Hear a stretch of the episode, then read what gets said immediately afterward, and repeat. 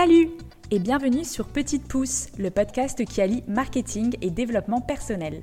Je m'appelle Éléonore et j'ai créé ce podcast pour t'aider à développer ton business grâce à un marketing humain et sincère. Avec ce podcast, j'ai envie de te montrer que le marketing, c'est loin d'être des techniques intrusives pour forcer la vente. Je t'y partage ma vision du marketing et te donne les clés pour que tu puisses te créer une communication puissante et alignée avec toi et ton business. Et comme je suis passionnée de développement personnel, je te partagerai également les réflexions, clés et astuces que j'apprends chaque jour pour t'aider à évoluer et vivre ta meilleure vie.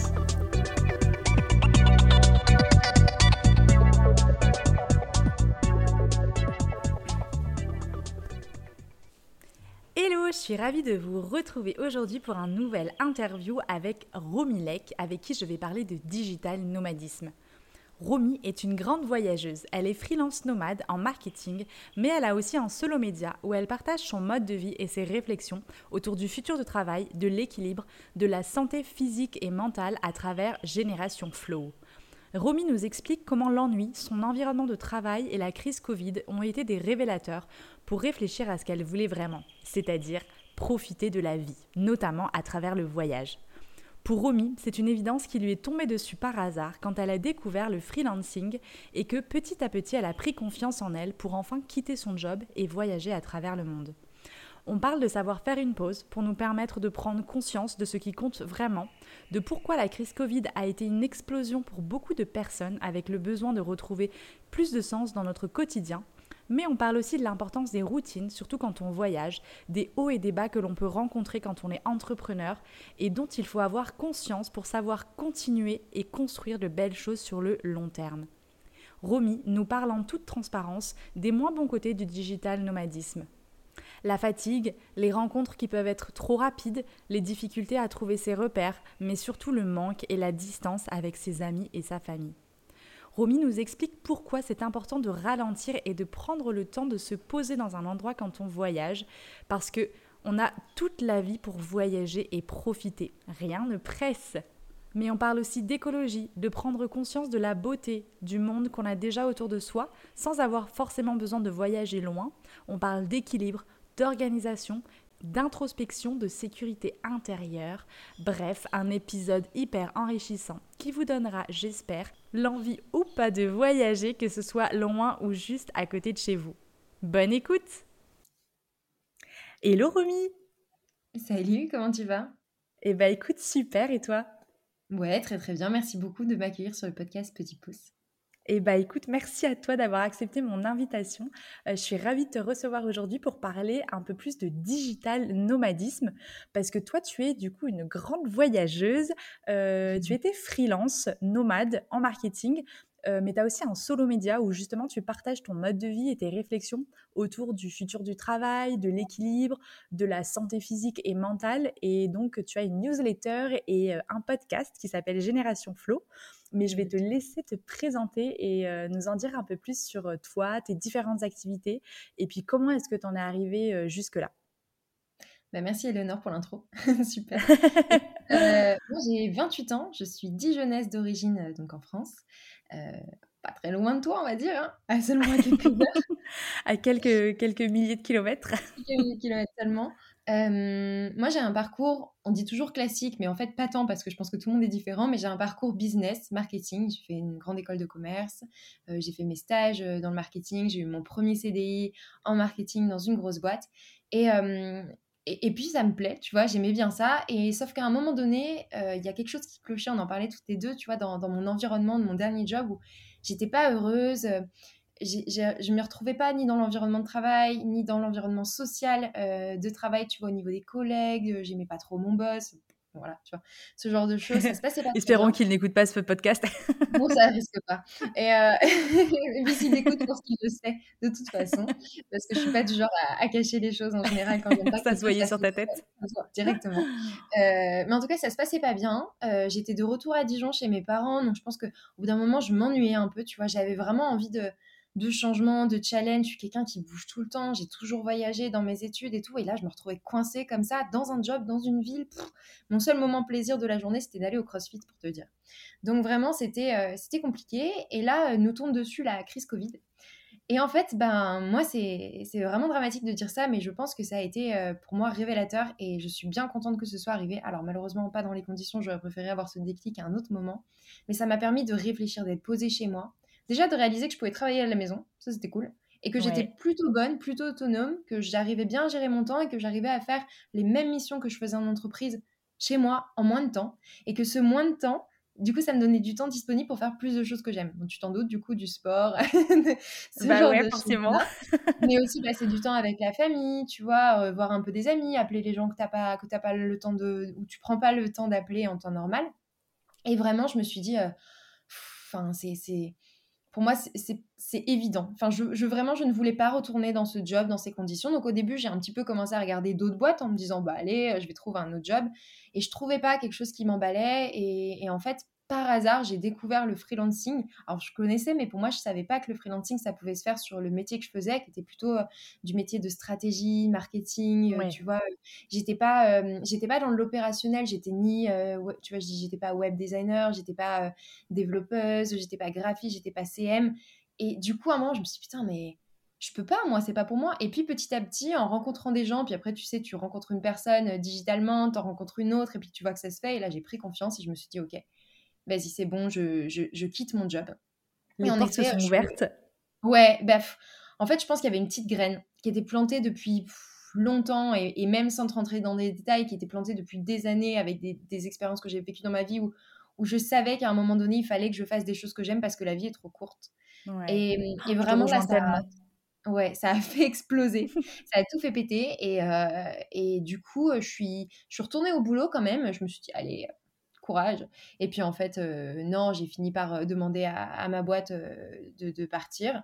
Ça s'est plutôt bien déroulé. il a fallu batailler un petit peu, mais j'ai réussi à partir et j'ai réussi à partir avec surtout des droits chômage. Donc ça, c'était très cool ah, pour moi. Tu as réussi à négocier une rupture conventionnelle?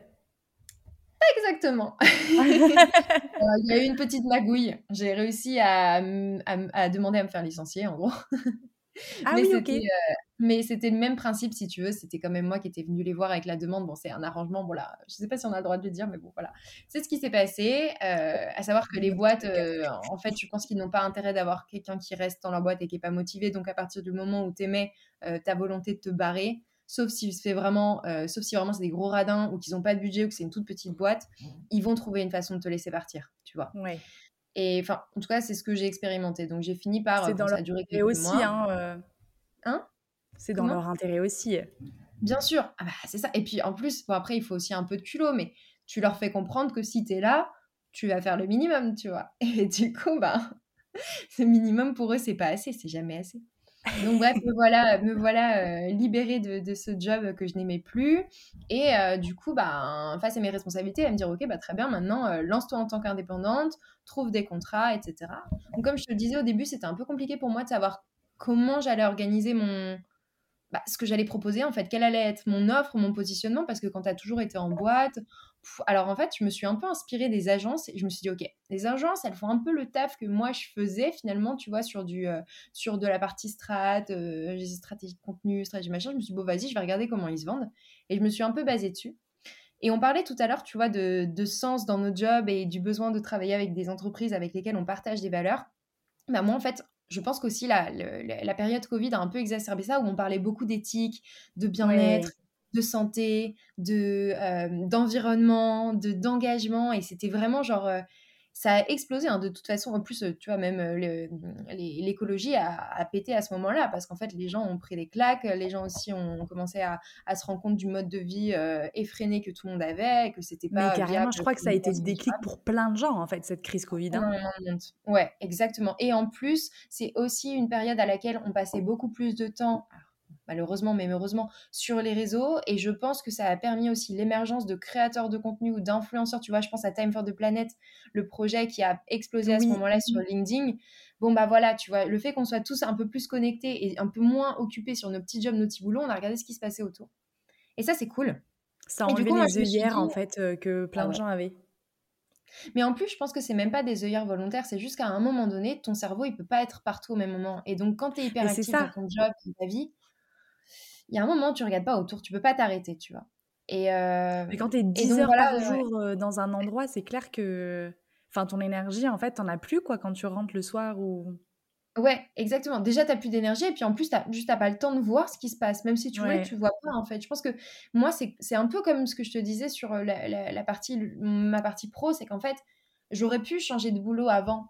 Mais en fait, j'étais tellement dans une, dans une route, si on parle de la rat race, sauf que moi, c'était pas en mode mais j'étais en mode carrière, pro, machin, job, argent, CDI, ta ta ta ta. ta. Il y a qu'un moment où ma force, on m'a dit, tu es bloqué chez toi. C'est le seul moment où je me suis dit, attends, pause et c'est là où tu commences à décompresser et à digérer tout ce qui se passe autour. Et, tu prends de conscience de plein de choses. Ouais, ah bah à ce moment-là, carrément. Carrément. Et pas que sur le pro, sur plein de trucs, mais bon, du coup, voilà, il y a plein de sujets. Et en fait, à ce moment-là, je me suis dit, bah, tu vois, et si je profitais un peu, parce que bon, il y a quand même un peu de, stratégie là-dedans. Déjà, j'avais moins envie d'être alignée avec euh, les valeurs, avec les boîtes avec lesquelles je bossais, mais surtout, je me suis dit, attends, il y a un créneau là, je vais me mettre sur le marketing engagé, tu vois. Je veux dire que je vais me servir de mon expérience pour dire, moi, en fait, ça y est, j'en ai marre.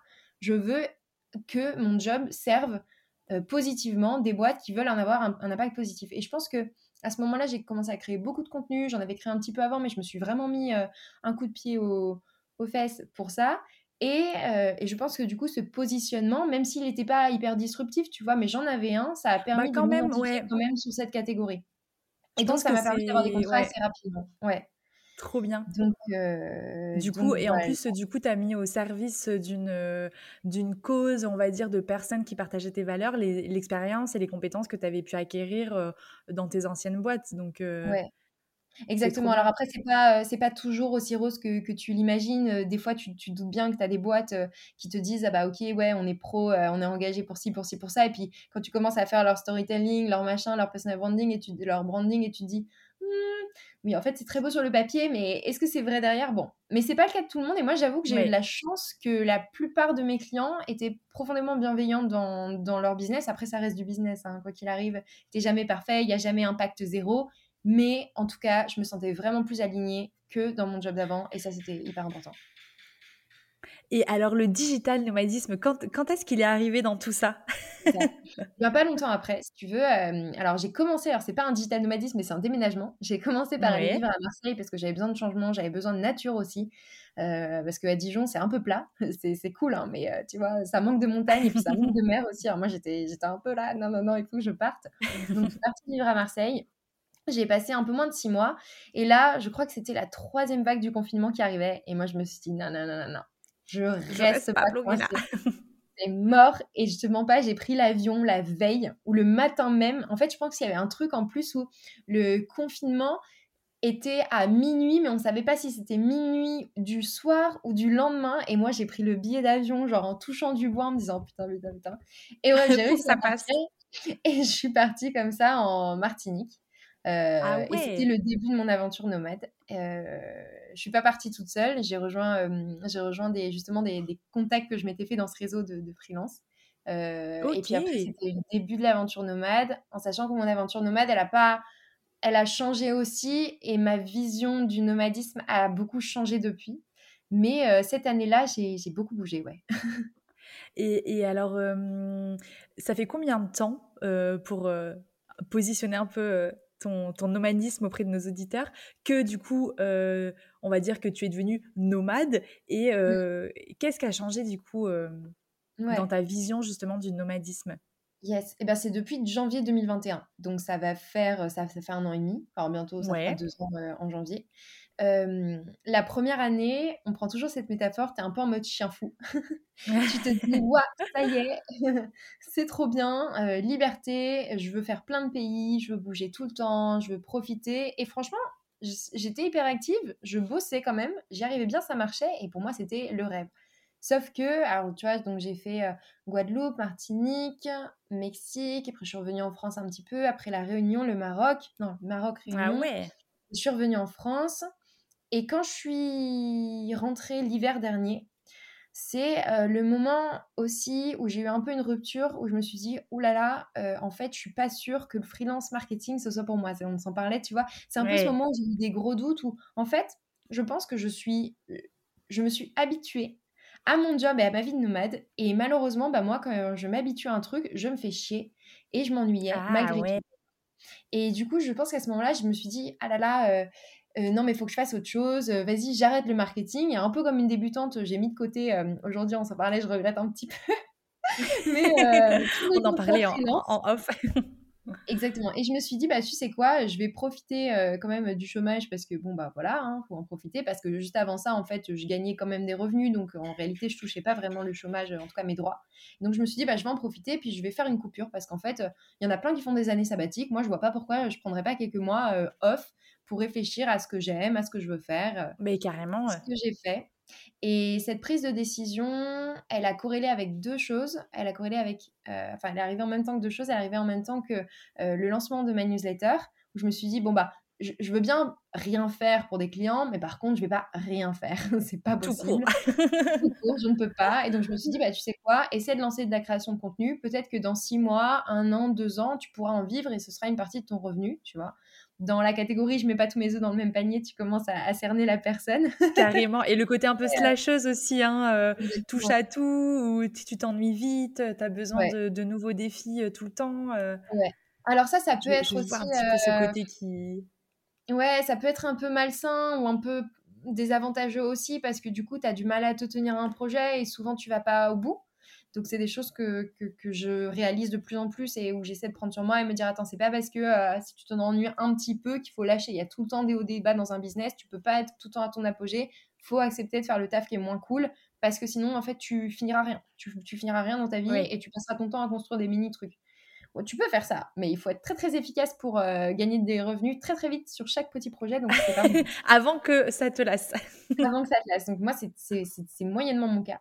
Euh, et, donc ça, c'est le premier point. Et le deuxième point, c'est que du coup, je me suis dit, euh, je j'ai plus envie non plus. J'étais fatiguée, en fait, de bouger tout le temps, de travailler. J'étais fatiguée aussi mentalement parce que j'étais en permanence euh, entre le cul entre deux chaises, entre je veux profiter des destinations où je veux, je, où je vais, je veux m'amuser, je veux faire du sport et tout.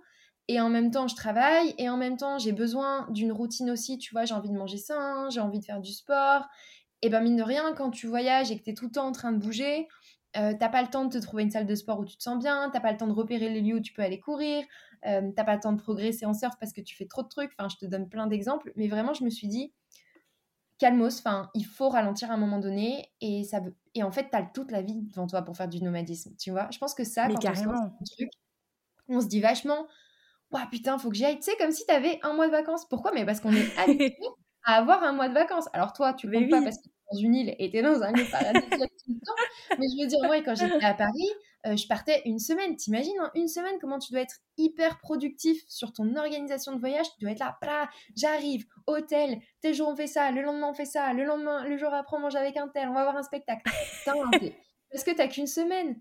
Mais du coup, quand tu es mal, en fait, comprendre de te dire, mais en fait, si tu veux, tu peux avoir tout ton... Alors, j'exagère, tu n'auras jamais tout ton temps parce qu'à un bout d'un moment, il y a des contextes, il y a des choses qui changent, mais globalement, il n'y a rien qui te presse en fait. Et, et, et du coup, moi, ce que j'ai réalisé pendant cette deuxième année de nomadisme où j'ai fait euh, que, entre guillemets, alors euh, les pro-environnements me diront que c'est déjà trop, mais j'ai fait le Sri Lanka et l'Indonésie, en tout cas une partie de l'Indonésie, ce que tu peux pas tout voir. Ouais, oui, donc tu as vraiment ralenti en te disant je, reste à un endroit plus longtemps euh, pour prendre le temps justement de, de voir ce que j'ai envie de voir, de prendre un peu mes marques. Et, bah, je suis restée trois mois. C'est intéressant, ouais. Et même trois mois, je peux te dire que c'est peut-être pas assez. je suis rentrée en France en juin en me disant je vais repartir, je vais vadrouiller. Finalement, depuis euh, juin, je suis en France et je suis très bien aussi. Et du coup, vraiment, tu fais une petite pause euh, voyage. Ouais, bah alors tu vois, j'ai fait quelques jours à Barcelone, je veux dire un week-end, mais, oui. mais, mais je me suis un peu posée. Là, je vais me poser encore plus, donc euh, ce que je te racontais. Mais en tout cas, vraiment, j'ai en, en, ralentissant, je me suis, j'ai réalisé que déjà c'était bien, que c'est bien pour retrouver un équilibre, que tu rencontres plus de gens et qu'en fait c'est pas une perte de temps, c'est un gain de temps. Parce que du coup, tu es tellement moins dans le rush, tu es tellement plus posé que tu as plus de temps dans ton quotidien pour profiter euh, du lieu, des gens, euh, même de te construire une routine et franchement c'est Enfin, ouais, moi, c'est vraiment, je, reviendrai pas à un nomadisme hyper actif ou alors euh, pas en mode travail, en mode j'ai des vacances, je pars de moi et là c'est différent, tu vois. Mais en du coup, c'est plus du digital nomadisme. Bah que tu allies plus les deux, ouais, c'est des vacances du coup. Voilà, c'est ça. Donc, non, mais c'est intéressant. Ouais, on se rapproche un peu plus. Enfin, je, dis on parce que je suis pas la seule, on est beaucoup de nomades euh, à avoir un peu ce, ce, ce changement de, tu vois, de, de vision du nomadisme où du coup, on se rapproche presque un peu plus de d'expatrier, tu vois, dans le mode de vie, ou même si tu restes pas six mois, un an, mais quand même, tu vois, tu trouves un logement, tu construis une communauté, tu vas, tu trouves une salle pour t'entraîner, tu trouves des repères et, et tu te sens chez toi, là où tu vas. Et ça, c'est hyper important, je trouve. Et c'est super enfin, intéressant ce que tu nous racontes parce que c'était justement une de mes questions, c'est comment est-ce que tu arrives à trouver un peu euh, ton équilibre quand tu es en, voyage comme ça et comment tu arrives à t'organiser. Et en fait, euh, en fait, ce que tu nous dis, c'est que la routine, en fait, c'est hyper important pour se sentir bien, quoi. Et du coup, comment est-ce que tu arrives à t'organiser, enfin voilà, à, trouver ton équilibre quand tu arrives dans un nouvel endroit? Mmh tu as toujours un temps d'adaptation, c'est sûr. Euh, mais en fait, c'est ça pour moi, c'est en fait te donner l'opportunité juste de, de, faire les trucs tranquillement, de faire les choses tranquillement, de pas être dans le speed, tu vois. Moi, quand j'arrive, en général, il y a toujours quelques jours où je travaille pas. En général, j'ai un peu charbonné avant de partir, comme ça, j'ai moins de travail. Alors bon, en ce moment, je te le dis vraiment avec du recul, j'avais pas de contrat client quand je suis partie euh, au Sri Lanka, en Indonésie. Par contre, j'avais euh, des podcasts programmés tout le temps. J'en ai même tourné, j'en ai même enregistré depuis une tente dans un dans un, dans un hostel euh, en mode vraiment genre les tentes de hippie, tu vois. Mais, ah ouais euh, Il a fallu s'adapter, mais vraiment, j'ai quelques jours un peu de, de off, de trouver tes marques, tu vois, de repérer les cafés où tu peux pouvoir aller travailler. Euh, et puis il y a plein de points à anticiper. On en parlait dans le podcast de Caro, justement, on en parlait toutes les deux, qu'on a fait ensemble, où en fait, par exemple, anticiper à l'avance et avoir de la monnaie de locale, avoir quand tu arrives à l'aéroport, euh, te prendre une clé 4G, ou enfin une clé 4G, n'importe quoi, une carte SIM, tu vois, 4G, euh, pour pouvoir, euh, si tu trouves pas de café avec la Wi-Fi, quand même travailler. De, des choses, il y a des choses, il y a des points que tu peux anticiper. En, amont, communiquer avec les gens sur place pour te dire, OK, est-ce qu'il y a un quartier qui est mieux? Est-ce que tu as un café pour bosser? Est-ce que tu as ci, ça, ça? Anticiper au maximum. Et une fois que tu es sur place, voilà, te prendre quelques jours, te détendre, euh, profiter, comprendre un peu comment marche, euh, voilà. Et puis après, c'est assez naturel en fait. C'est une routine un peu près comme tu aurais en France, justement à partir du moment où tu acceptes que, en fait, tu vas pour travailler. Euh, bien sûr, tu travailles dans un cadre cool et tu vas pouvoir profiter de tes week-ends, voire tu vas pouvoir profiter de tes fins de journée si tu es assez productif. Moi, je sais que en général, à la fin d'après-midi, tu m'oublies, tu vois, je préfère arrêter de bosser en début d'après-midi et éventuellement refaire un truc le soir avant de me coucher, ça me pose pas de soucis. Mais du coup, ça te laisse un peu plus de temps et tu dis, bah ok, mais c'est ces moments-là que je vais consacrer à profiter à la partie voyage. C'est pas euh, tous les jours, quoi. Enfin, je vais pas euh, faire mes contrats clients euh, à l'aéroport ou dans le bus oui, ou bah machin. Un rêve. Ça marche au début, ça marche une semaine, deux semaines. À un moment donné, non, en fait. Donc, tu te construis un quotidien comme tu l'aurais chez toi en France ou ailleurs. De la même façon, enfin, je veux dire, de la même façon, c'est comme si tu déménages dans une autre ville, bah, tu vas faire pareil, je pense. Mais carrément. Donc en fait, tu as, besoin en fait de, découper les moments euh, où tu sais que tu vas bosser et mmh. les moments où euh, bah, c'est tes moments plus euh, pour profiter, mais comme tu pourrais, comme tu dis, profiter dans ton quotidien de freelance dans n'importe quelle ville. c'est juste que là, tu es dans des endroits où les gens ils partent en vacances habituellement. quoi. ouais, c'est ça. Bah, et puis il y a aussi un autre point important, c'est, je pense, hyper important de se connaître et de savoir ce dont tu as besoin.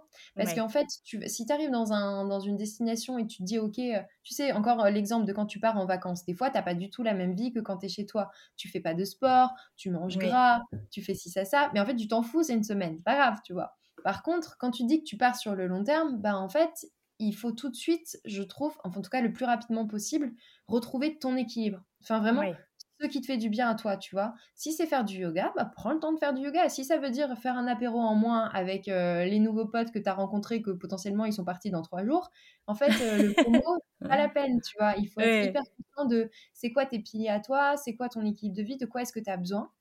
Et, et, ça, te prendre le temps, enfin prendre le temps de le faire, tu vois. Et moi, c'est une des raisons pour laquelle je suis revenue en France, c'est que malgré tout, dans ces voyages, j'arrivais pas à avoir suffisamment ces piliers-là, il y a des tu vois, je te parlais de la nutrition. Moi, je, bon, pas non plus rentrer dans les détails, mais en gros, j'ai un système digestif très compliqué. Et du coup, pour moi, bah, en fait, manger tout le temps au restaurant, etc., comme tu manges en Asie, c'était pas simple, ça m'a pas aidé, tu vois. j'ai besoin, en fait, de cuisiner, j'ai besoin de savoir ce que je mets dans mon assiette, tu vois, c'est comme les régimes sans gluten, si ça, ça. Pour te sentir bien dans ton ventre et donc dans ta vie, quoi. Exactement. Et ça, vraiment, alors je dis pas que ce sera le cas à vida aeternam, mais je suis arrivée à un moment où en fait j'en avais besoin. De la même façon que j'avais des blessures que je traitais pas parce que ben, quand tu es dans des pays comme ça, tu vas pas voir un kiné, ou alors tu fais pas bien ce que le médecin t'a dit de faire parce qu'en fait, tu as d'autres choses dans la tête et tu prends pas de soin de soi. Et je pense que le voyage, c'est génial pour prendre soin de soi, mais il y a d'autres facteurs et on a tendance, quand on voyage, à les mettre de côté et malheureusement, ça ne devrait pas être le cas. Mais tu as raison, et c'est vrai que, tu vois, par exemple, comme tu dis, si tu te fais une blessure et que euh, tu es dans un euh, pays euh, en Asie, enfin, du coup, c'est compliqué de trouver un médecin, d'aller lui expliquer ta blessure dans une autre langue. Enfin, ouais, mmh. j'imagine que ça complique un petit peu les, mmh. Mmh, les choses qui sont normalement assez simples quand il t'arrive une, une, couille, entre guillemets. Et, et, là, en fait, du coup, ça rajoute une petite couche de complexitude. Puis ça, c'est encore, ça, c'est dans le cas si tu te blesses là-bas. Tu vois, moi, mon exemple, c'est vraiment, j'avais une tendinite avant de partir. Sauf qu'en fait, je faisais que partir en voyage depuis un an et demi. Et donc, il n'y a aucun moment où j'allais voir le kiné parce qu'en fait, tu es toujours en vadrouille. Tu n'as pas envie d'aller voir le mmh. kiné pour le voir une fois ou deux fois et puis partir. Tu as besoin d'un suivi. Pardon. Tu as besoin d'un suivi régulier chez une personne qui te connaît, qui te fait un programme. Enfin, c'est plein de petits trucs où je me suis dit, OK, quand même, je pense qu'à un moment donné, j'ai besoin de, me poser et d'être stable. Je me suis posée en France parce que c'est mon repère et que ben, moi, je vivais chez mes, enfin, je suis de chez mes parents et c'était facile. Euh, de la même façon que je vais peut-être déménager euh, dans quelques mois, peu importe où tu vas en fait, mais je pense que ce côté se poser dans un lieu que tu connais, euh, dans lequel tu te sens en sécurité, dans lequel tu peux répondre à tous ces besoins presque envie de te dire primaire, c'est pas primaire, tu vois, mais manger sain, faire du sport, pour moi, si, ça l'est, tu vois. Et ça, c'est un peu les bases. Et maintenant, dans toutes les destinations que je vais envisager plus tard, parce qu'à un moment donné, je vais avoir envie de ressortir euh, mon sac à dos, c'est sûr, je pense que je vais réfléchir à deux fois vraiment de est-ce que cet équilibre que j'ai là, je peux le garder, tu vois. Et, et du coup, ça passe par faire des voyages plus longs, et ça passe aussi par bien choisir ses destinations. Tu as simplement des destinations où, euh, je sais pas, euh, n'importe quoi, mais si tu es passionné de, euh, de surf et que tu vas dans un pays où ça surfe pas, bon, bah, tu vois, à un moment donné. Tu vas pas pouvoir beaucoup t'entraîner. Si vraiment c'est une passion pour toi et que, ça, ouais, et que ça participe à ton bonheur, bah, juste tu l'auras pas. Donc peut-être qu'il faut envisager les destinations et, et bien se connaître, je pense vraiment, et faire en fonction de, de le nomadisme, encore une fois, le digital nomadisme, c'est pas un mois de vacances, c'est un lifestyle. Donc il faut que ton lifestyle, tu te sentes bien dedans. Mais c'est non, mais c'est super intéressant ce que tu racontes parce que du coup, ça montre à quel point finalement euh, les piliers que tu construis à l'intérieur de toi, bah, peu importe où tu vas dans le monde, tu vas les emmener avec toi. Et donc, mmh. si justement tu connais pas bien ces piliers-là, peu importe euh, où tu es, que tu sois dans ton quotidien, ta routine, euh, ou que tu sois dans un pays paradisiaque, bah, tu seras pas bien non plus parce qu'en fait, tu n'auras pas construit les bases solides euh, qui font que tu t'épanouis partout, en fait. Du coup, tu, les emmènes avec toi, ces pieds. Et du coup, je pense que ça t'aide à mieux te connaître, le voyage, j'imagine. Mmh. Toi, ça, ça a été le cas pour toi? Ouais, moi, ça a été un vrai moment d'introspection mais je pense pas tant que ce soit vraiment le fait d'avoir été à l'étranger, je pense que juste c'était le timing. C'était ce moment où j'avais besoin de réfléchir et c'était le fait d'avoir ralenti mes contrats. Après, moi, je sais que je suis aussi stimulée par le changement. Donc, le fait d'être dans un nouveau pays, j'avais peut-être plus d'idées, tu vois, mais je sais plus avec qui j'en parlais l'autre jour, je c'était avec Julien, où en fait, moi, je pense que j'ai mes idées quand je voyage ou quand j'ai des nouveaux projets. Par contre, j'ai besoin d'être euh, dans un environnement que je connais pour euh, tout digérer et pour que ça en ressorte un vrai plan d'action. Et c'est vrai, en fait, finalement, tu vois, là, l'année dernière, euh, le moment où j'ai pris cette décision de ralentir dans les voyages, le moment où j'ai arrêté mes contrats freelance pour lancer mon solo média, j'étais chez moi. Là, je suis chez moi à nouveau. Je vais me lancer dans une nouvelle formation, je t'en parlerai. Je pense que c'est important d'avoir euh, ces moments de se dire, OK, je suis dans un environnement sécurisant. Ça ne veut pas forcément dire chez tes parents, hein, tu vois. Oui, bien sûr. Mais c'est un peu tes, tes bases. Euh, tu, tu viens te ressourcer finalement dans ton cocon, en fait. C'est ça, tu vois, moi j'adore passer du temps euh, sur la côte ouest euh, entre Haussegor, Cap-Breton, etc. C'est aussi un environnement dans lequel, même si je suis pas chez moi, que je connais un peu plus maintenant et dans lequel je me sens, euh, tu vois, sereine, pas prise de tête et où du coup, en fait, comme, as, comme ton cerveau est moins occupé à euh, gérer la nouveauté, gérer le changement, les challenges, nanana, il peut se concentrer sur regarder ce qui se passe à l'intérieur de toi, analyser et en sortir des vrais euh, plans d'action, tu vois. Je dis plans d'action, mais ouais. du coup, tu... Non, mais c'est trop bien parce que finalement, c'est comme si tu mixais euh, tout ce que tu avais appris, tout ce que tu avais découvert euh, pendant tes mois et tes mois de, de voyage. Et qu'en fait, une fois que tu te retrouves dans ton petit cocon en sécurité, etc., et bah, t'en ressors euh, voilà, le jus pur et, et la, et la création. J'étais en train de me faire un jus de fruits ce matin et en plus, je pensais un peu à ça. Je me suis dit, tu vois, quand tu fais un extracteur de jus, tu as plein de fruits et légumes, genre des carottes, des machins et tout. C'est ça des, de la betterave et tout, euh, des légumes verts, bref, des pommes, des oranges, tout ce que tu veux. Tu mets tout. En fait, tu as plein de trucs, c'est énorme. Et l'extracteur de jus te fait un jus d'une seule couleur, parce qu'il n'y a pas encore les strates de couleur euh, dans ton jus, tu vois, c'est un jus d'une couleur et c'est juste l'essentiel. Et ça, c'est hyper. Je trouve c'est trop bien. Tu vois, c'est genre, t'as as les minéraux, t'as tout ce qu'il faut en fait là-dedans. T'as pas besoin d'avoir ce gros paquet de fruits et légumes euh, à mettre dans ton ventre que ton ventre il va pas réussir à digérer. Tu vois, je te fais les métaphores. Avec, euh, mais c'est hyper parlant du coup. et en sortir l'essentiel que en fait qui est déjà euh, digéré, que tu vas pouvoir toi assimiler et en tirer le meilleur. Acheter des extracteurs de jus. C'est clair, je pense que ça fait une belle métaphore sur, euh, sur ce que tu nous dis. Euh... peut me faire sponsoriser par une marque, de, un Moulinex. Franchement, euh, ouais, il y a, y a, moyen à emmener avec toi un voyage et, euh, et, après tu, tu fais des liens entre chaque pays et les fruits et les légumes que tu, que tu mets dans ton extracteur. non mais je pense que c'est mais carrément. Et je reviens sur euh, tout à l'heure, tu nous disais quand tu arrives euh, dans un pays justement pour trouver tes marques, etc. Par exemple, acheter euh, une carte, une carte SIM 4G, trouver un peu tes marques, regarder et puis prendre un peu de temps off sans, sans trop de mission mmh. client. Qu'est-ce que tu donnerais d'autre comme conseil à quelqu'un qui voudrait se lancer dans le digital nomadisme et qui ne sait pas forcément à quoi s'attendre? Quel conseil tu pourrais lui donner que toi, tu aurais peut-être kiffé qu'on te donne avant que tu te, tu te lances dans cette aventure? Franchement, moi, le conseil que j'aurais aimé qu'on me donne, c'est dès le départ de ralentir. Vraiment, parce que, euh, tu vois, là, il y a des pays que j'ai fait sans, sans les avoir fait. C'est pas du temps perdu, c'était incroyable, c'est génial. Mais vraiment, si dès le départ, on m'avait dit, Romy, t'as toute ta life, slow down, franchement, tu vas profiter encore plus. Et on me l'a un peu dit, on me l'a dit euh, par briques, je ne l'ai pas entendu, je pense. Mais ça, c'est un, vrai conseil. Et, euh, et après, sur le nomadisme, je pense qu'on n'est aussi pas tous faits pour le nomadisme et peut-être pas tout le temps, tu vois. Oui, aussi peut-être. Il y a peut-être des phases. Bien sûr. C'est en fait, euh, je pense que quand tu as. C'est une brique supplémentaire, si tu veux. Et pour moi, c'est un truc que tu rajoutes, c'est un peu la cerise sur le gâteau, c'est il faut pas voir le nomadisme euh, et ça, c'est un peu une, boulette que j'ai faite aussi, comme un pansement ou comme un échappatoire. C'est-à-dire, euh, mmh. partir à l'étranger, ça doit pas être parce que tu fuis quelque chose en France. Parce qu'en fait, quand tu vas revenir en France, ça sera toujours là. Mais et oui. je pense que moi, j'aurais peut-être dû prendre un peu plus de temps pour régler mes problèmes, entre guillemets, et partir plus sereine. Et je pense que je suis partie dans cette hyperactivité parce qu'en fait, moi, c'était euh, c'était une fuite, tu vois. Et, mmh, et après, bien sûr, euh, de toute façon, c'est pas un drame, c'est des conseils, mais en réalité, tu apprends sur le chemin, tu fais, tu, voilà, tu fais marche arrière, tu fais marche avant, tu fais ça comme ça. Mais, mais moi, ça, c'est un, un, vrai truc, je pense, de ouais, euh, que en fait, tu te sens bien dans ta vie avant de partir, parce qu'en fait, les gens ont l'impression que la vie de nomade, c'est facile, et en fait, non, c'est compliqué. Être libre, c'est pas euh, un cadeau qu'on te fait, c'est une responsabilité que tu prends. Donc, si déjà, t'es pas à l'aise avec ton quotidien, et tu vois, c'est pareil, la liberté, ça peut se tester. Hein. Euh, commence par, euh, tu peux prendre des contrats de freelance euh, à distance, par exemple, sans être au bout du monde. Moi, c'est ce que j'ai fait. À Marseille, j'ai commencé mes contrats freelance avec des boîtes. j'étais à Marseille. Je suis pas montée les voir à Paris, à Lyon ou, peu importe où ils étaient, en fait. J'ai juste dit, s'il y a un truc, je suis là, c'est sécurisant.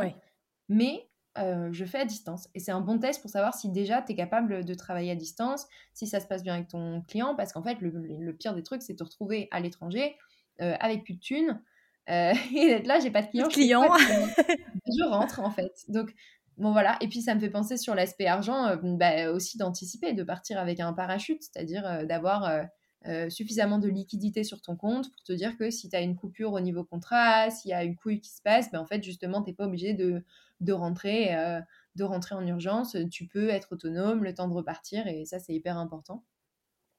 Ouais, d'anticiper. Euh, ouais, bah.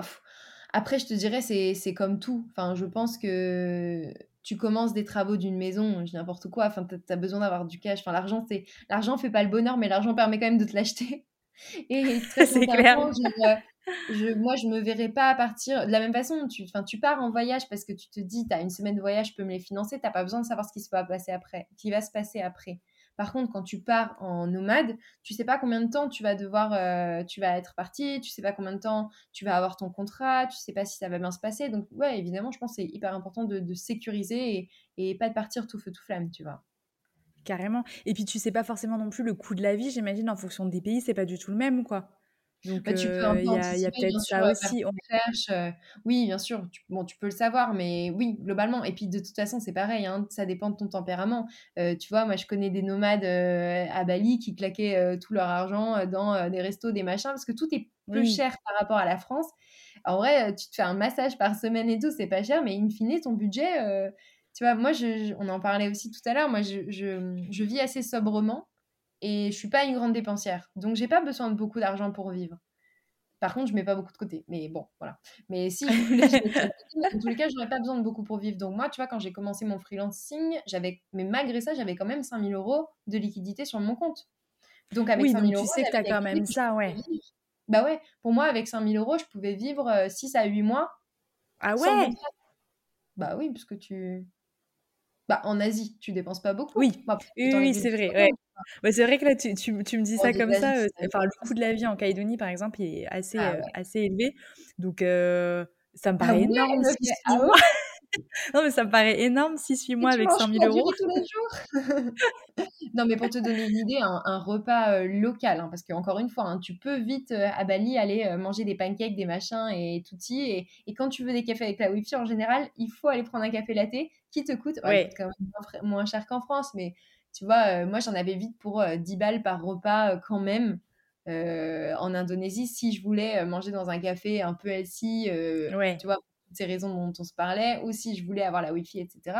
Mais par contre, tu peux manger pour 1 euh, euro, 1,50 euro euh, en local. Donc, ah c'est aussi euh, savoir ce que tu veux faire et prioriser. Tu vois, moi, ma priorité, c'était de passer du temps, de pouvoir avoir euh, tu vois, me payer un ou deux cours de surf, louer une planche, euh, faire des choses. Donc en fait, mon budget, il passait là-dedans. Mais bon, là, je t'apprends pas. Enfin, c'est la gestion budgétaire, c'est pas que en voyage. Oui, où sont tes priorités et, et, être raisonnable aussi. Et tu vois, quand tu arrives dans un nouveau pays, tu es, hyper stimulé, tu as une nouvelle rencontre, tu as vite fait d'aller te faire un resto tout le temps et tu as une vie qui peut coûter euh, aussi cher qu'une vie de pacha, tu vois.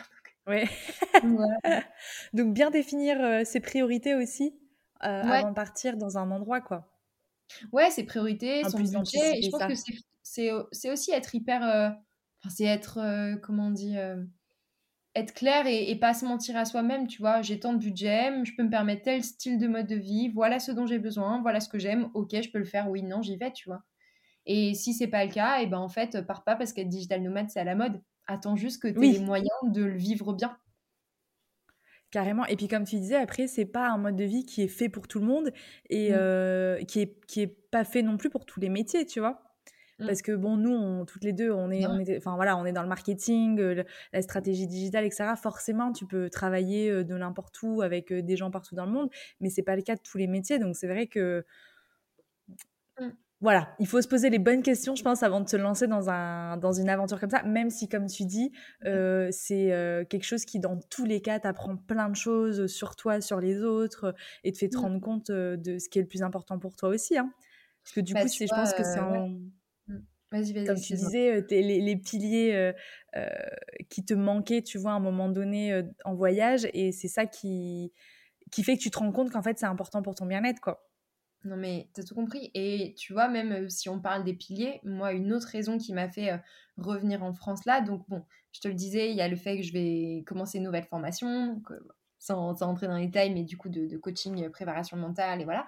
Mais il y a aussi le fait que moi, je sens que j'étais une période de ma vie aussi parce qu'il y avait beaucoup de changements, etc., où j'avais envie de me sentir en sécurité et avec des gens qui m'entourent, que j'aime et que je connais.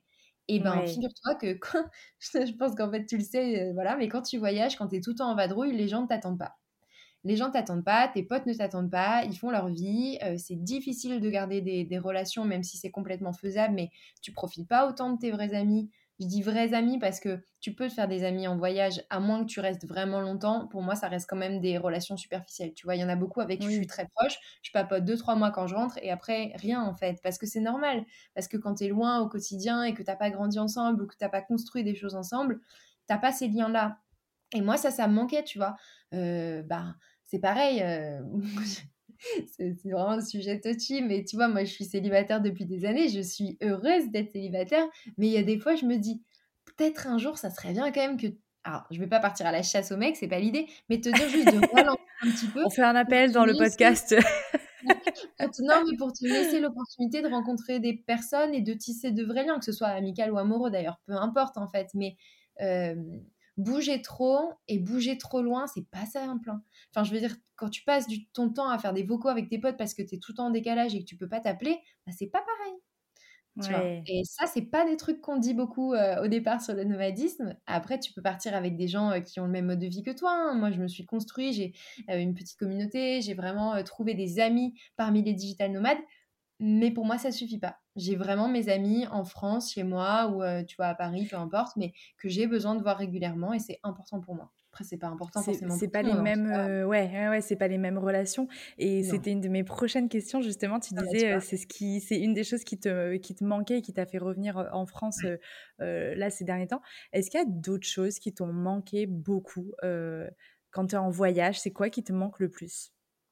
Mmh. Non, vraiment, c'était ça. Enfin, pour moi, vraiment, c'était La famille, les amis. en fait. C'est la mmh. famille, les amis. moi, c'était le CrossFit.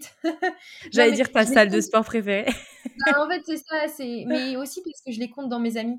Parce que dans la communauté CrossFit, il y en a des relations en général assez fortes. Et moi, beaucoup de mes amis font partie de ma salle de CrossFit, donc ça allait de pair. Après, tu vois, j'ai fait du CrossFit à Bali aussi, mais c'est pas pareil. Euh, après, ce qui me manquait beaucoup, bon, puis après, il y a aussi, euh, tu vois, on parlait de d'être dans un environnement confortable, safe. Euh, bien sûr, le coût de la vie dans des pays en développement est beaucoup moins cher, mais tu as aussi beaucoup moins de confort. Enfin, à un moment donné, par exemple, tu peux pas boire de l'eau au robinet qui n'est pas potable. tu, à Bali, tu marches sur les trottoirs, tu te fais rouler dessus, donc en fait, tu es tout le temps en scooter. Ouais. Moi, tu vois, chez moi, ici, euh, bah, je fais quasi, enfin, j'essaie de faire un maximum de choses à pied. Euh, je vais courir au parc à côté de chez moi, j'ai pas peur de me faire agresser. Euh, comme au Mexique, par exemple, je n'allais pas courir dans la rue. Bon, bah voilà, c'est, il y a des bons et du moins bons partout, de toute façon. C'est, mais je pense que c'est, c'est très propre à chacun au moment de ta vie où tu en es, à ce que tu as dans ta vie. Je pense que quand tu as des challenges professionnels ou que tu as des changements professionnels, c'est quand même bien d'être relativement stable dans ton quotidien. Donc le voyage, c'est pas forcément euh, la meilleure idée. Sauf si en effet tu te dis je, je m'expatrie dans un pays, tu vois, c'est différent, mais, mais ça fait beaucoup de choses. Je trouve que c'est beaucoup de choses. Il y a une charge mentale du voyage qui est importante et qu'on sous-estime beaucoup. Oui, ouais, j'imagine. Et puis tu vois, il y a un autre sujet aussi, c'est que tu peux être digital nomade euh, et alléger cette charge mentale euh, en ne partant pas à l'autre bout du monde. Enfin, tu vois, en plus, tu fais, tu fais plaisir pour la planète, mais euh, tu peux très bien. Euh, moi, j'ai été justement là à Barcelone euh, quelques jours, j'y suis allée en train. Et j'y suis allée en train, c'était facile, j'ai bossé dans le train. Euh, arrivé sur place, euh, t'as quasiment pas de décalage horaire, euh, voire pas du tout. C'est hyper facile de bosser dans des cafés. Le mode de vie est très similaire à, celui de la France. Enfin, je veux dire, à part que tu bouffes que des tapas, mais sinon, tu vois, c'est pareil. et que t'entends parler espagnol autour de toi. Tu parles espagnol, mais, mais je veux dire, tu vois, enfin, le Portugal, tous les pays frontaliers, euh, tu vois, là, j'organise un co-living au Maroc, c'est pas très compliqué non plus. La charge mentale, elle est minimale. En plus, euh, là, tu vois, moi, c'est dans une maison où j'ai déjà été l'année dernière, donc les gens qui me rejoignent, ils savent que, que c'est quelque chose de sécurisé, ils savent que ça va bien se passer, qu'il y a de la Wi-Fi, que tout va bien. Tu peux tester le nomadisme sans te dire, OK, euh, je prends mon sac à dos, je vais en Amérique latine et, et une nouvelle vie. Non, non, tu vois, tu, tu peux. Et en plus, ça, c'est aussi un nomadisme plus près géographiquement et aussi hyper compatible du coup avec des jobs en télétravail. T'as pas besoin d'être freelance. Tu peux euh, essayer de négocier avec ton patron euh, si une semaine dans le mois ou euh, une semaine tous les deux mois, tu peux partir dans un pays à l'étranger où c'est pas compliqué de, de, gérer ton boulot à distance, où tu peux, tu vois, s'il y a un problème, en effet, s'il y a vraiment une urgence, que la boîte va faire faillite ou je ne sais quoi, tu peux rentrer, enfin, tu vois. Oui, oui, que tu sois pas genre comme, comme toutes les deux, là, on se parle, mais on est à 24 heures d'avion quand même, tu vois. là, c'est plus ben, compliqué de rentrer si c'est toujours faisable mais enfin, c'est vrai que c'est plus compliqué, quoi. si tu dois gérer. Ouais, et puis je pense aussi qu'il y a eu cette tendance de partir très très loin et qu'on est maintenant sur une tendance de près de chez soi. Et en vrai, moi, tu vois, je te dis, je suis rentrée en France cet été. C'est pas seulement parce que j'avais besoin de me poser chez moi, c'est parce que je me suis dit, mais attends, il y a tellement de trucs cool à faire en France. Enfin, j'ai loué un van et je me suis fait une dizaine de jours dans le Jura. Je vis à Dijon, donc je suis littéralement à deux heures de route et je n'y avais jamais mis les pieds. Et c'est mais magnifique. Genre les montagnes, les lacs, j'ai fait de la Via Ferrata, des trucs et tout. Je bossais pas hein, parce que bon, dans mon van c'était un peu galère, mais je veux dire, il y a tellement de choses à faire aussi pas loin. Enfin, tu vois, on a fait un cooling avec Caro au Cap Ferret, et c'est trop beau. Et c'est pas loin, enfin, t'es à 3 heures de Paris, 4 heures, allez, euh, si tu comptes, tu as 2 heures Bordeaux, euh, plus voilà. il y a tellement de trucs à faire aussi euh, autour de chez soi que des fois, chercher loin, pourquoi pas, mais, mais peut-être que, en fait, si ce dont tu as besoin, c'est du changement, c'est rencontrer de nouvelles personnes, bah, t'as pas forcément besoin de prendre l'avion et de partir à 20 000 km pour le faire, quoi. Mais non, mais c'est clair. C'est vrai que du coup, ça me fait me rendre compte que, tu vois, nous, on vit euh, sur, euh, sur, une île paradisiaque. Et c'est vrai que bah, la plupart des gens, des Calédoniens, euh, bah, prennent pas le temps, en fait, de visiter euh, l'île parce que, bah, parce que, tu sais, c'est tu t'y es habitué, tu connais. Donc, tu te dis, bah voilà, j'y suis allée déjà une fois, c'est bon, je connais, etc. Mmh. Et en fait, souvent on a envie de partir loin, alors qu'en fait, on a des choses aussi belles euh, qui sont juste à côté. Donc, euh, ouais, prise, petite prise de conscience sur le voyager proche. Euh.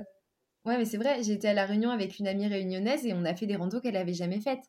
Ma femme, elle a dit, faire des trucs. Et, alors, pourtant, elle adore ça, hein, mais vraiment, genre. Et puis moi, pareil, quand j'ai des gens qui viennent, des copains qui viennent dans ma région, je suis là, genre, ah, ça, je connais pas. Et bon, alors là, on parle de, de, de région de tout, mais enfin, Ouais, je pense qu'on est aussi, on a des enjeux aujourd'hui. Tu vois, on en parlait tout à l'heure. Tu me disais quand est-ce que tu viens en Nouvelle-Calédonie et tout? Je te disais que moi, j'irai quand je ferai euh, l'ensemble des archipels ou que je pourrais faire euh, d'autres, euh, d'autres zones, tu vois, Océanie, etc. Parce que, en fait, pour moi, faire l'aller-retour en avion, c'est aussi complètement déraisonnable, tu vois. Par rapport au niveau, c'est sûr que. Alors, tu me diras, bah, je fais quand même un aller-retour au Maroc. Oui, mais quand même, pour moi, c'est un petit peu moins pire que, euh, que tu vois, de faire euh, trois fois l'aller-retour pour aller à l'étranger. Enfin, vraiment, en 2020, oui, c'est moins loin. J'ai fait une connerie monstre. Enfin, j'ai enfin, fait une connerie monstre. Environnementalement parlant, mon empreinte carbone, c'est un scandale. Et alors aujourd'hui, je suis pas parfaite du tout. Et alors, je suis vraiment pas exemplaire. Et en plus, je pense que je fais aussi un peu dans ma tête la balance entre ok, j'essaie de réduire mon empreinte carbone, mais je veux quand même continuer à faire ce qui me rend heureuse. Et si ça veut dire bah, prendre l'avion une fois dans l'année ou deux, bah, je le ferai. Mais j'essaye quand même d'optimiser mes voyages quand je peux et quand je peux trouver la même chose que ce que je cherche plus près que, au bout du monde, j'y réfléchis. Et ouais, on est, on est, je pense qu'il y a un changement de mentalité qui est en train de s'opérer et, et chaque petit step est important, tu vois. Non, mais oui, c'est ouais.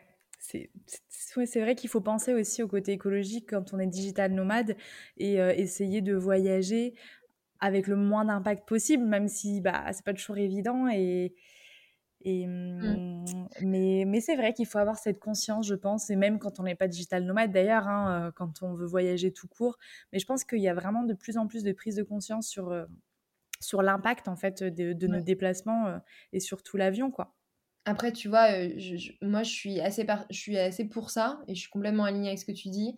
Je pense non plus qu'il faut. Enfin, je vais me faire critiquer, hein, c'est sûr, mais pour moi, il n'y a pas non plus de quoi se torturer parce que la responsabilité, elle n'est pas que sur notre dos, elle n'est pas majoritairement sur le dos des citoyens qui prennent l'avion. En fait, pour moi, c'est il y a une première étape et tant qu'elle ne sera pas passée, euh, ça débloquera rien à notre niveau. C'est, euh, bah, tu vois, que les compagnies aériennes arrêtent de mettre 45 euh, vols différents pour aller en Espagne, qu'il y en ait un ou deux, et en fait, c'est à toi de t'adapter et à prendre ce billet parce que c'est comme ça, parce qu'il n'y en a pas un million. C'est que là, en fait, on, a, euh, on, a, tellement d'opportunités qu'évidemment, enfin, on y va, tu vois, et à un moment donné, il y a des restrictions qui doivent être faites au niveau entreprise, au niveau gouvernement. Hein, tu vois, quand des chefs du gouvernement, en tout cas des membres du gouvernement, prennent l'avion pour aller voter, tout le monde sait de qui je parle, et eh ben c'est scandaleux. Et ben en fait, tu vois, en jet privé, le jet privé a potentiellement euh, autant d'impact que euh, toi, tu en as à ton échelle dans un avion à 45 personnes, tu vois, à 100 personnes peut-être. Oui. oui, il faut faire attention et oui, au maximum. Maintenant, je suis pas de ceux qui se torturent non plus l'esprit en se disant que, ben, en fait, à un moment donné, si ça bouge pas un peu plus haut, eh ben, je vais pas me retourner la tête, tu vois. Oui, et puis encore une fois, enfin, si tu si tu pars plus loin sur l'écologie en général et l'environnement, il n'y a pas que les voyages en avion qui polluent, quoi, tu vois. les grosses usines et oui, ouais, mais. Et à l'échelle individuelle, c'est le plus gros impact, ça c'est sûr. À l'échelle individuelle, ouais. Après, oui, bien sûr, il y a un les usines qui produisent, qui surproduisent, et enfin après, on peut partir loin hein, sur qui produisent dans un pays pour l'envoyer dans un autre pays et pour que le truc il soit, enfin jeté au bout de, de six mois. Enfin, il y, a, il y, a, tout ça aussi hein, qui fait que. Mais bon, on n'est pas là pour parler d'environnement et d'écologie. C'est un, vaste sujet. Non, mais c'est sûr. On a, je pense qu'on a tous notre part de responsabilité, mais tous, tous, tous, tu vois. Pas que nous. Et, et c'est là où ça pêche, quoi, malheureusement.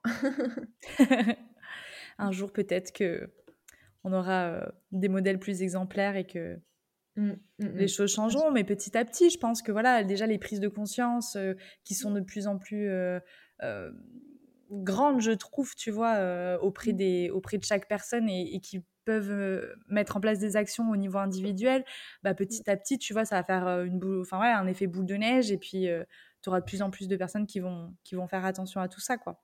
Ouais, puis pour revenir sur le nomadisme, tu vois, rien que ralentir ton rythme, pour moi, c'est bon pour la planète et ça va être bon pour toi. Oui, c'est aussi des choses que tu peux faire, ralentir.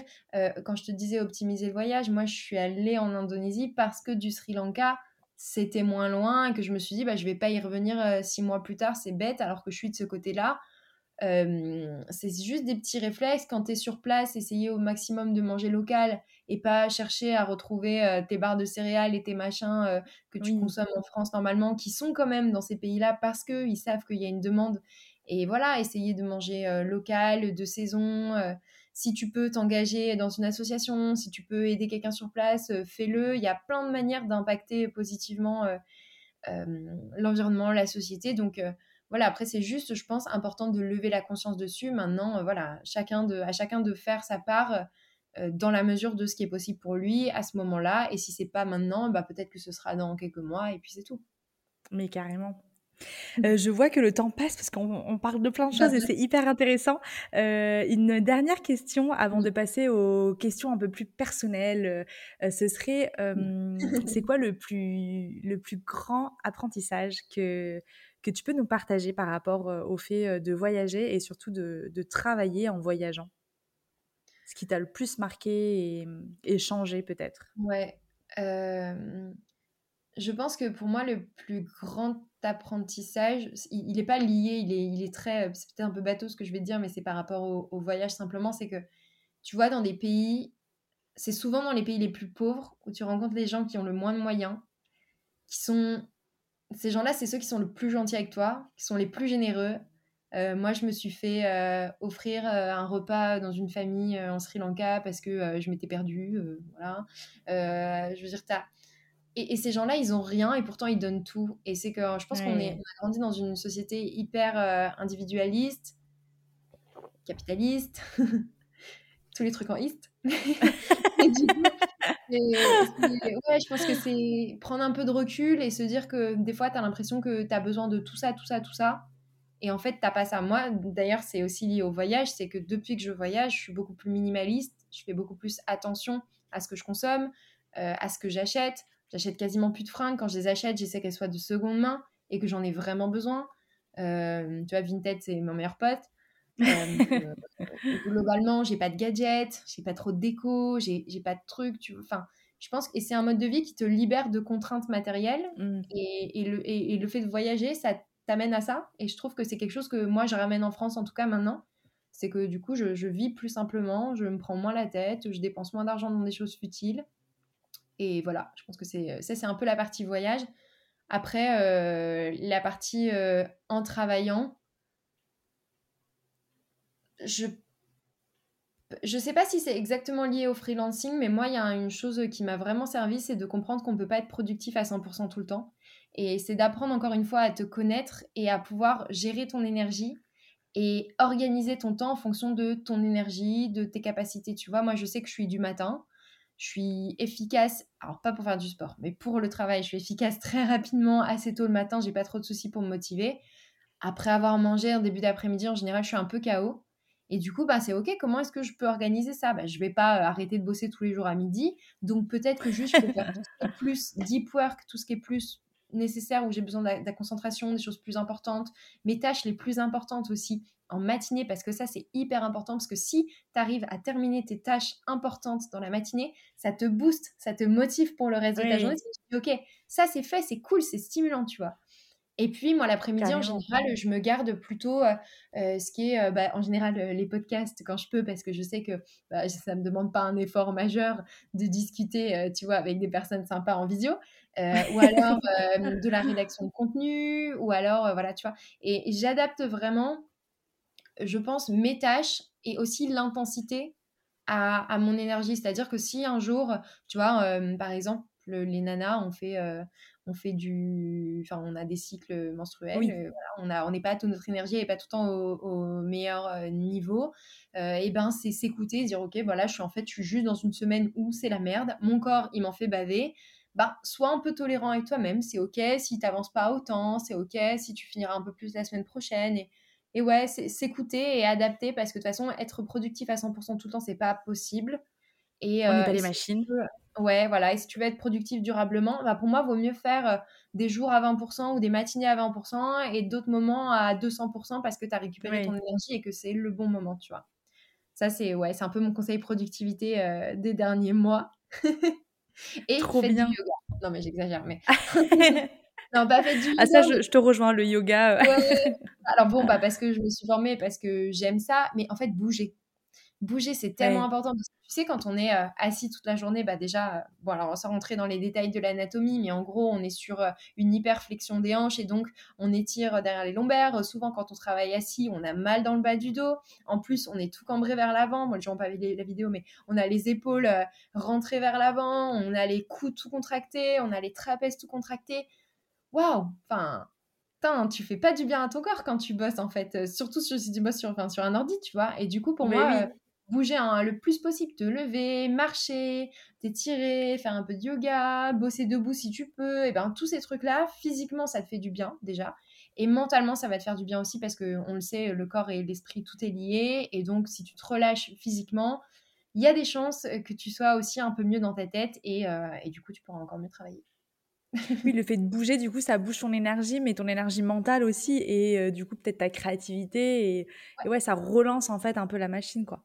Ouais, ouais, ouais. Ah ouais, ouais. Je pense que c'est ça. C'est un boost d'énergie. Tu fais circuler le sang, tu boostes ton système immunitaire. Enfin, hein, le mouvement, c'est vital. Euh, au même titre que euh, la nutrition, au même titre que le sommeil. Tiens, d'ailleurs, le sommeil, un point important aussi. Quand tu voyages, c'est un sujet. De dormir assez? Bah ouais, il faut. Bah, tu sais, tu as les décalages horaires, tu as tout le temps le temps, euh, tout le temps un moment où tu dois t'habituer, ou même en avion, tu es fatigué. Donc, avoir conscience que tu as un peu déréglé ton sommeil et prendre le temps de, le réparer et faire en sorte de le réparer euh, au maximum. Trop bien, ça fait des beaux apprentissages de partager. Euh, qu'est-ce que maintenant, pour passer aux quelques questions un peu plus perso, on va dire, entre, entre guillemets, hein, perso, mais c'est quoi que tu préfères aujourd'hui dans ta vie? Ah. Je pense que ça reste quand même le, ma liberté que j'ai euh, et surtout la liberté de, de, changer, tu vois, d'aller où j'ai envie. Ouais, d'écouter un peu ton cœur, quoi. Ouais, ça, ouais, c'est quelque chose que c'est un travail que j'ai fait. C'est pas quelque chose que je préfère dans ma vie. C'est un travail que j'ai fait et qui m'a servi. Euh, mais oui, en fait, ma liberté du, du, juste de pouvoir adapter mon job à mes envies, de pouvoir me former, de pouvoir faire ce que j'aime, de pouvoir être avec les gens que j'aime quand j'en ai envie, tu vois. Euh, ouais, je pense ma liberté. Et du coup, elle, engrange tout un chose. Enfin, vraiment, émotionnellement, ce que je préfère dans ma vie, c'est les gens que j'ai autour de moi, évidemment, tu vois. Mais je veux dire, ma liberté, c'est quelque chose qui me permet de passer du temps avec eux. C'est quelque chose qui me permet de, bouger en même temps quand j'en ai envie. Donc, euh, ouais, je te dirais ça. Trop bien, ouais, de plus euh, profiter, en fait, c'est ta liberté qui te permet de profiter de ce que tu aimes le plus finalement dans ta vie, en fait. Exactement. C'est pour ça que j'ai quitté mon job d'ailleurs. Mais oui, c'est la liberté, moi aussi, hein, c'est une de mes valeurs fondamentales.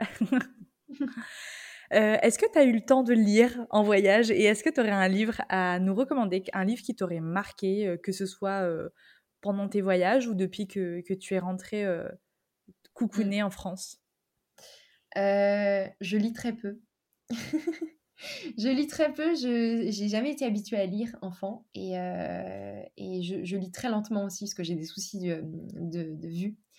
Mais euh, je me suis remis à lire et figure-toi que je me suis même offert une Kindle parce que pour moi j'avais ah envie ouais. de lire mais j'avais jamais de bouquin. Bah en fait j'avais jamais de livre et là où je lisais le plus quand je suis en général c'est quand j'ai un temps off et ben à l'étranger c'était à la plage. Et moi j'en avais marre euh, des bouquins à la plage, j'avais pas envie d'emmener mon ordi pour lire à la plage, c'était complètement Ouais bah ouais c'est pas très pratique.